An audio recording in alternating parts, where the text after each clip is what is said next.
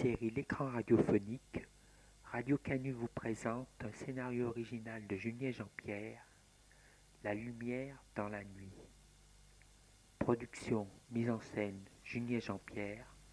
Enregistrement, CVRP.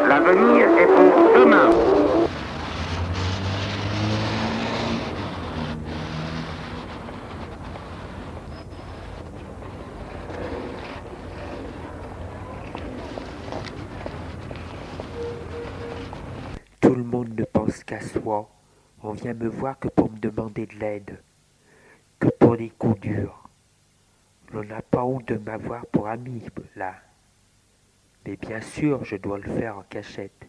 La famille, les amis, c'est la même chose. Ma sœur, que je n'ai vue que depuis trois ans, se souvient de moi et me rend visite que pour me demander que je lui prête mille francs. Ils sont tous pareils avec moi. Nathalie, mon amie de toujours, me dit qu'elle est enceinte de six mois. Quelquefois, les inconnus nous apprennent plus sur eux que les amis ou que les gens que l'on aime. Pourquoi fait-on appel à moi que pour les coups durs et ne m'inventons pas des choses heureuses? Pourquoi ne m'invite-t-on jamais à une fête? De toute façon, tout le monde est faux. Je crois qu'il ne faut pas plus demander aux gens que ce qu'ils veulent vous offrir. Il ne faut pas s'attacher à eux non plus. La guerre va mettre un peu d'ordre dans tout ça. Ah, là, je suis bien con de continuer d'aider les autres. Est-ce qu'il m'aide?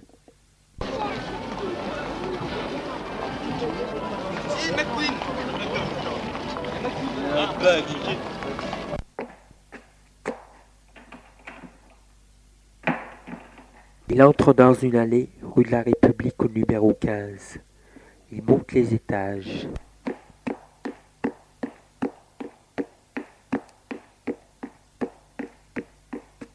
Frappe à une porte d'entrée.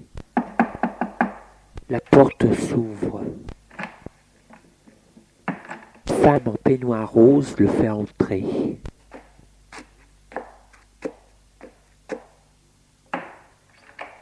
Elle est mince, très élégante, les yeux et le visage là. Ses cheveux sont noirs bouclés et ils ne sont pas peignés. Bonjour Valérie. Bonjour Nancy. Comment vas-tu? Entre au salon. Il va au salon.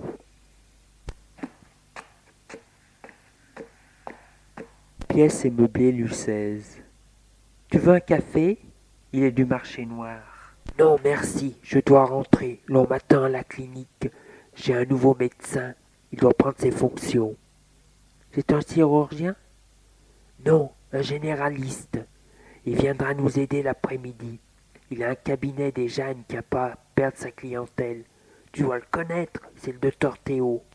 Tu sais, celui qui a fait un peu de politique avec les socialistes. Malgré ses idées réac, c'est un bon médecin. Enfin, nous verrons. Il voit que ce qu'il vient de dire n'intéresse pas sa sœur. De toute façon, elle doit être encore dans les vapes. C'est sûrement pour s'acheter de la drogue qu'elle m'a demandé de l'argent. Garce, je vais te donner ton argent. Et il lui dit Tiens, voilà ce que tu m'as demandé. Et il lui tend une enveloppe. Elle la prend. Merci. Il l'embrasse et part.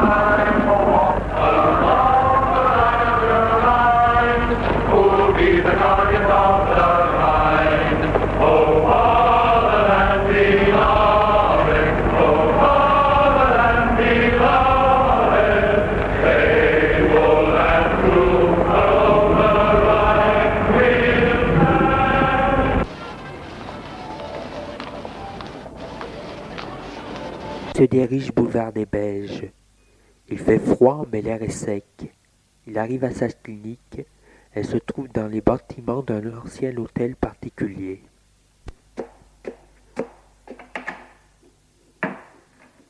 Il entre dans son bureau.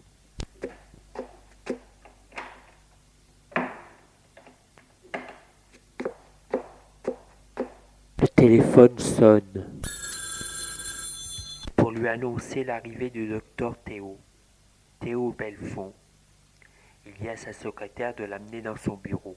L'on frappe, la porte s'ouvre. Voici le docteur Théo Belfond, monsieur. La secrétaire sort. Le docteur Théo apparaît. Il est grand, mince, cheveux et barbe blonde, yeux très lumineux et bleus. Il doit avoir dans les trente ans. Il porte un costume beige et une serviette en cuir marron. Bonjour, monsieur. Bonjour, docteur Théo. Je vous en prie, asseyez-vous. T'assois dans un fauteuil près du bureau.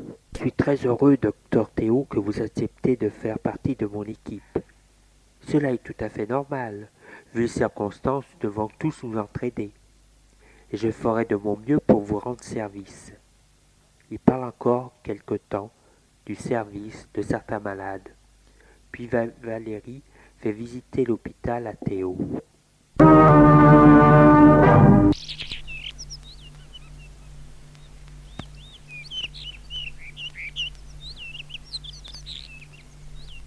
Après avoir reçu le docteur Théo, Valérie sort marcher dans le parc de la Tête d'Or. Il est 16 heures. Le jour commence à décliner. En marchant, il réfléchit. Qu'est-ce que peut bien cacher la bonté de Théo? On ne fait pas le bien comme ça, c'est pour quelque chose. Est-ce pour l'aider à faire carrière dans la politique? Se faire élire député ou autre dès que la guerre sera finie? Être maire peut-être? Il a un regard d'une pureté extraordinaire. Lorsqu'on le regarde, on est comme envoûté par lui. C'est un regard de Christ. Avec un regard comme celui-là, doit pouvoir avoir toutes les filles qu'il veut.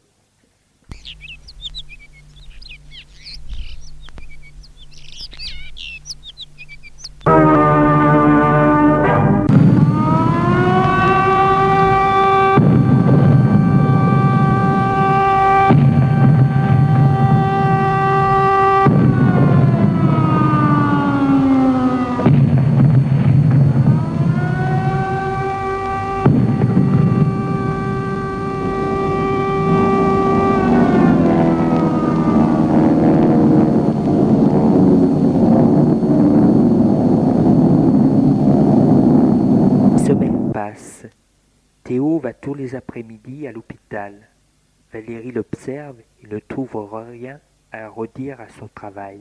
Un matin, Valérie a besoin d'urgence d'un dossier pour un malade.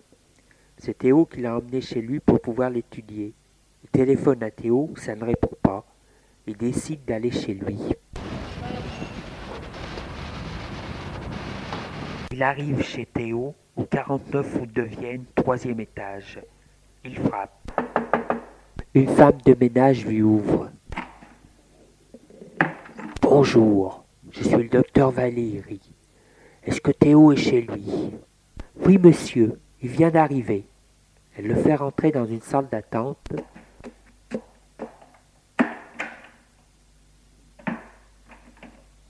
où il y a quatre chaises, une table basse, et tout cela fait nu et pauvre. Il attend durant un quart d'heure, assis sur une chaise, puis se lève et marche.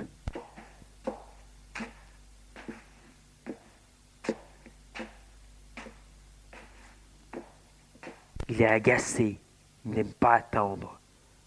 La pièce a trois portes, une qui mène dans le couloir, une autre où il est marqué dessus consultation et une troisième. Par ennui, par curiosité, il ouvre la troisième porte. Elle donne dans une petite pièce toute blanche, une fenêtre en face de la porte, un lit de camp, une chaise, une table. Vous regardez ma chambre Valérie se retourne. Théo est derrière lui. Excusez-moi, mais ce n'est pas votre chambre, ça. Si. Mais vous, le médecin? Oui, je vis très simplement, je n'ai pas besoin de luxe.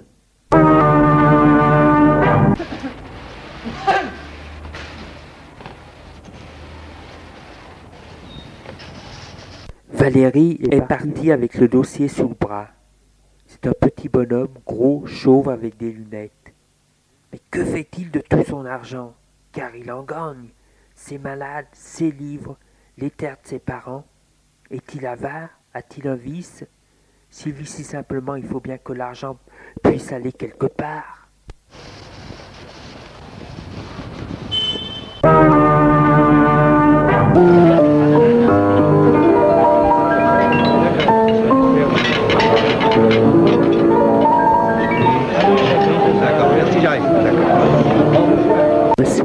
Valérie a invité au restaurant Théo. Vous ne mangez pas Non, je n'ai pas très faim. Ne vous inquiétez pas, c'est moi qui paye. Il dit au serveur de servir confortablement Théo un ragoût de mouton. Il en prend une bouchée. Non, je ne peux pas. Ah, ah Voilà. Théo regarde à travers la vitre les passants dehors. Une jeune fille marche en. Elle a l'air fatiguée et malade.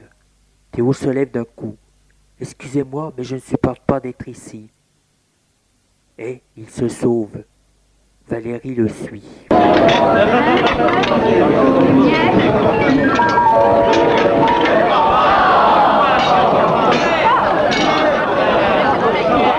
elle s'est courée à tenez Elle n'a pas pour longtemps, c'est une coupure, je vais téléphoner. Tiens, continue. Oui.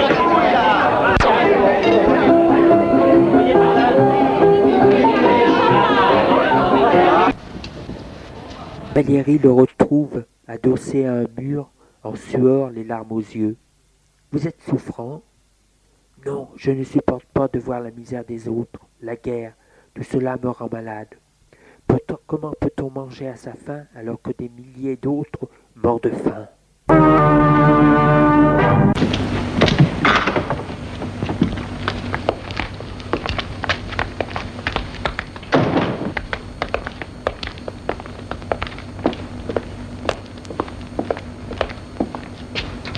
Valérie a raccompagné Théo jusqu'à chez lui. Il se dit Encore un éliminé, un dingue, à moins qu'il joue la comédie. Un matin, Valérie visite les malades. Il s'approche d'une toute jeune fille pour l'examiner. La fille lui dit anxieuse Où est le docteur Théo? Je veux être examiné que par le docteur Théo. Il suffit qu'il vous regarde pour que vous vous sentez mieux. C'est un saint cet homme. On dit tant de choses sur lui. C'est à partir de cet instant le docteur Valéry se met à haïr le docteur Théo.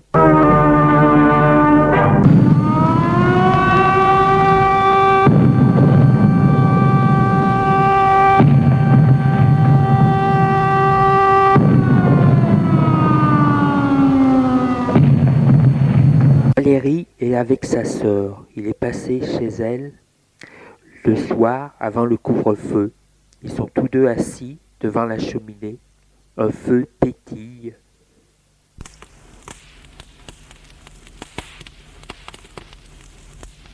Tu satisfait de ton nouveau médecin? Valérie soupire. Ah, pour être efficace, il est efficace. Il suffit qu'il paraisse pour que tout le monde se sente mieux. Il a l'allure d'un saint. Pour moi, c'est qu'un hypocrite.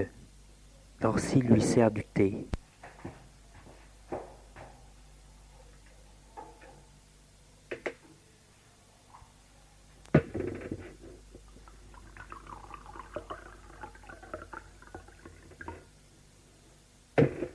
Tiens, bois, c'est ma réserve d'avant-guerre.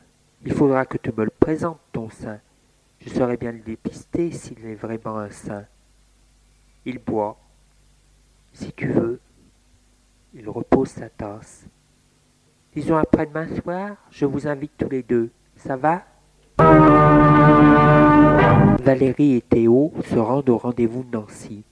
Théo a amené des fleurs et Valérie une bouteille de Bourgogne.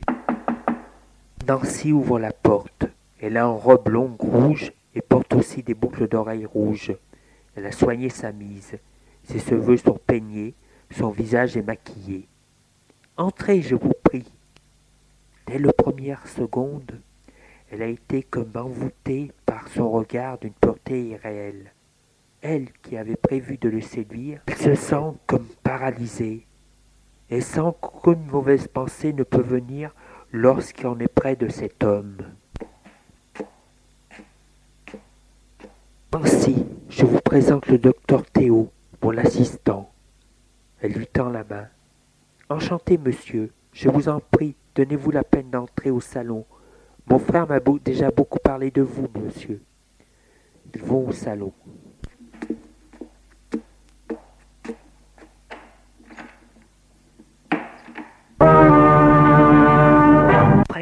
Bavardages mondains, Morcy sent l'envie de se confier à Théo. Valérie, depuis le début, a senti le trouble de sa sœur. Il cache sa jalousie par un sourire poli. Après le repas, ils sont retournés au salon. Merci à faire un cocktail à tout le monde.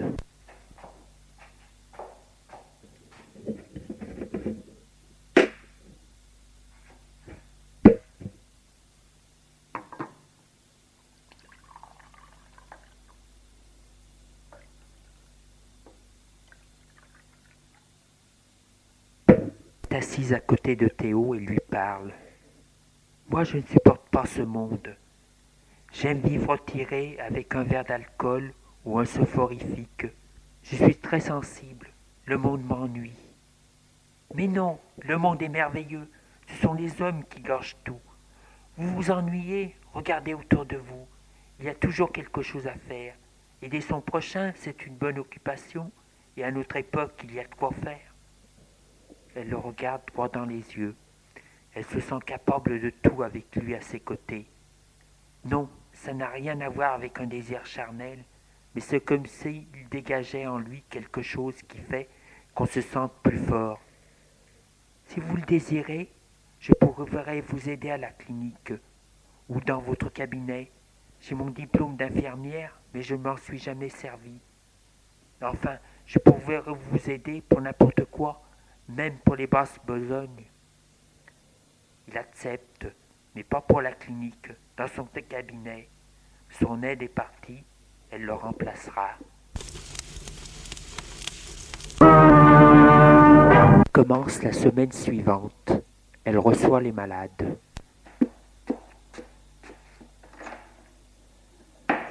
Répond au téléphone. Aide à de menus soins. Ça a changé sa vie.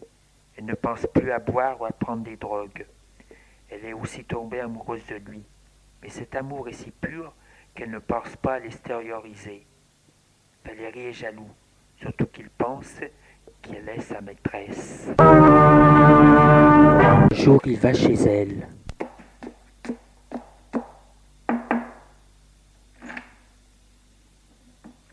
Il lui demande comment se passe son travail. Très bien, c'est quelqu'un d'extraordinaire. Si tu savais tout ce qu'il fait, il ne fait pas payer les pauvres, et même il leur donne de l'argent pour s'acheter des médicaments. Valérie de plus en plus agacée par tout ce que l'on dit sur son collègue. Ce n'est pas possible. Il doit cacher quelque chose.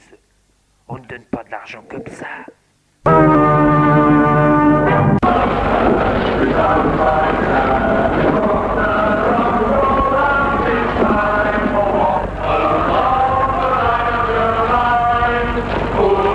Soir,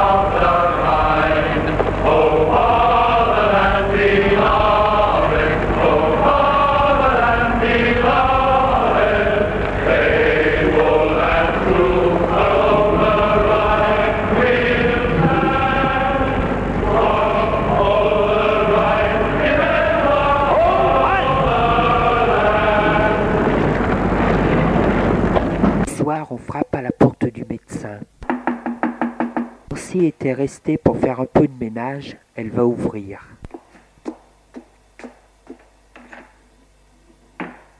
Un homme, à gabardine marron, plutôt fort, demande à voir le médecin. Le médecin a fini sa consultation pour aujourd'hui. Mais c'est urgent, madame. Elle le fait rentrer dans la salle d'attente et va chercher le médecin.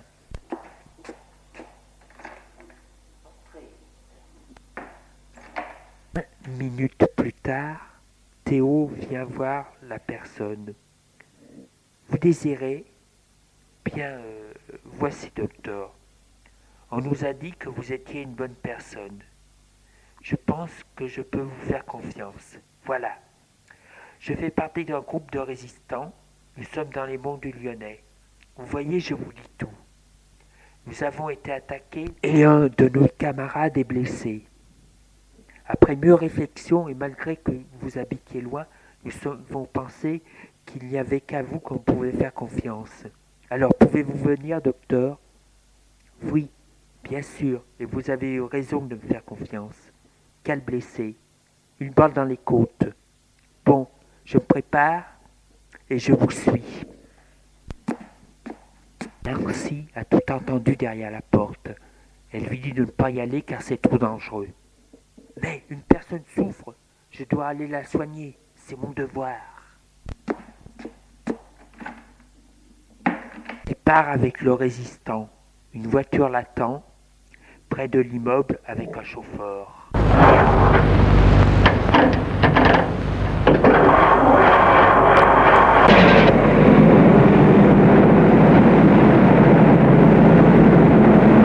Sortent de la ville et montent au mont du Lyonnais.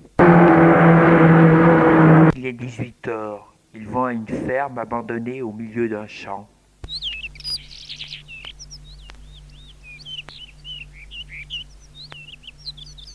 Devant la porte, il y a trois jeunes gens d'une vingtaine d'années qui portent en bandoulière un fusil. Théo entre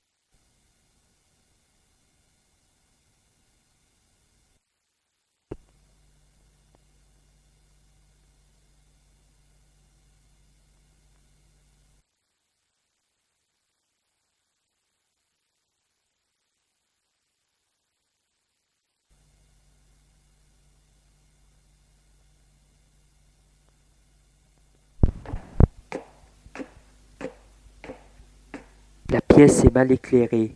Allongé sur un lit de recouvert d'une vieille couverture, se trouve un jeune homme. Il est en sueur, sa chemise est tachée de sang. Théo se penche pour l'examiner. Un jeune l'éclaire avec une lampe à pétrole.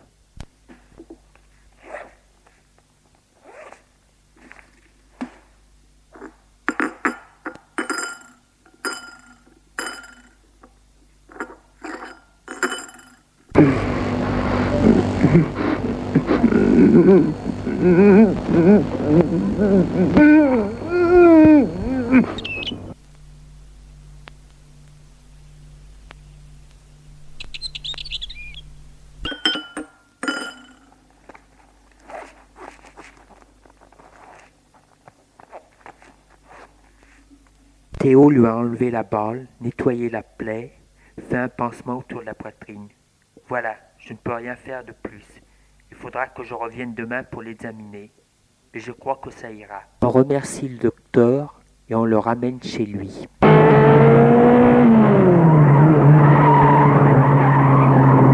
Arrivé chez lui, Nancy est encore là. Elle l'a attendu. Il lui dit que ça s'est bien passé, mais qu'il doit y retourner le lendemain. Mais c'est impossible N'y allez pas, c'est trop dangereux. J'y retournerai. Je dois finir de soigner ce malade. Elle voit que rien ne peut fléchir la décision de Théo. Elle est comme folle. Elle court chez Valérie pour le lui dire, pour qu'il l'empêche d'y aller.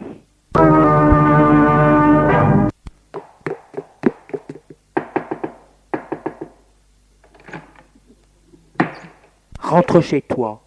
Je vais m'en charger. Une fois que sa sœur est partie, il réfléchit. Ah, je te tiens. C'est bien l'homme, l'homme si bon, si juste, auquel on n'a rien à reprocher. Aider les résistants, les hors-la-loi, les bandits, le fumier va. Ça t'allait bien de jouer à l'homme bon et généreux. Tu aidais les bandits et les voleurs. Ah, tu cachais bien ton jeu, mon ami. Va. Va à son bureau.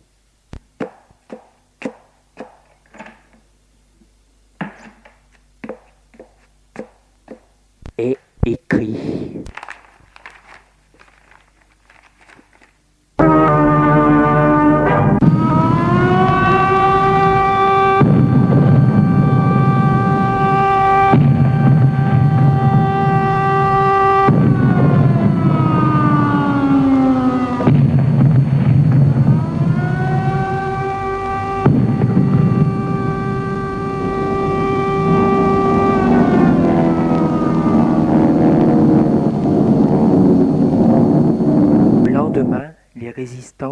Le médecin.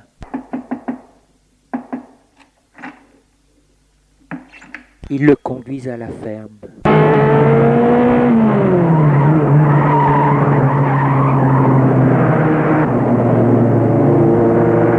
Malheureusement, ils ont été suivis depuis Lyon par différentes voitures.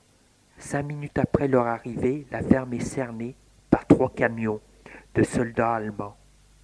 Après quelques brefs coups de feu,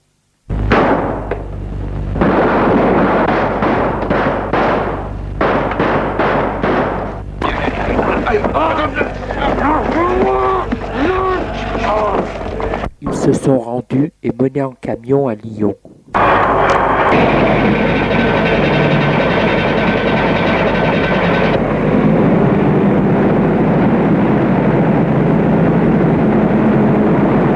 Sur la route de Lyon, le convoi est attaqué par des résistants. Le camion où se trouvent les résistants a pris feu durant l'attaque.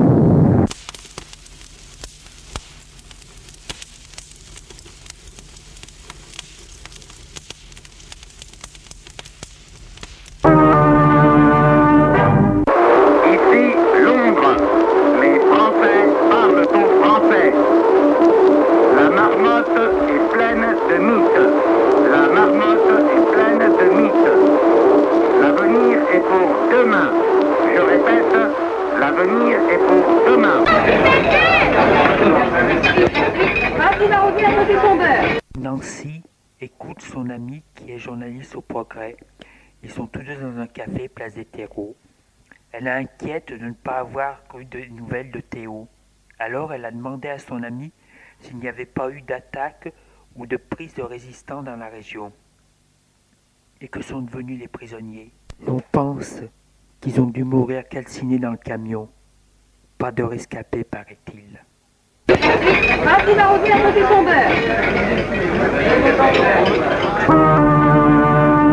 Valérie a appris la nouvelle par Nancy. Valérie n'est pas fière de ce qu'il a fait. Il n'arrive pas à dormir. Il lui vient en esprit le visage de Théo. Qu'as-tu fait, salaud? Tu étais jaloux de lui parce qu'il était bon et juste, fumier. Il entend des pas dans la rue vide.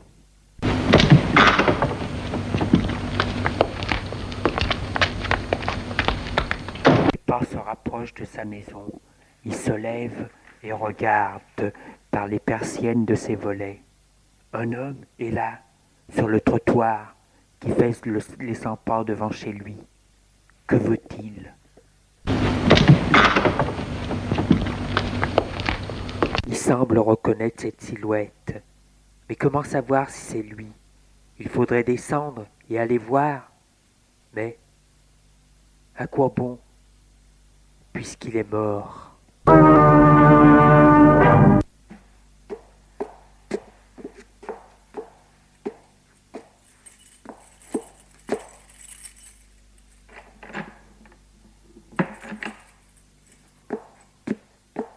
Lendemain matin, la femme de ménage, en faisant son travail, a trouvé le docteur Valéry pendu, la langue pendante.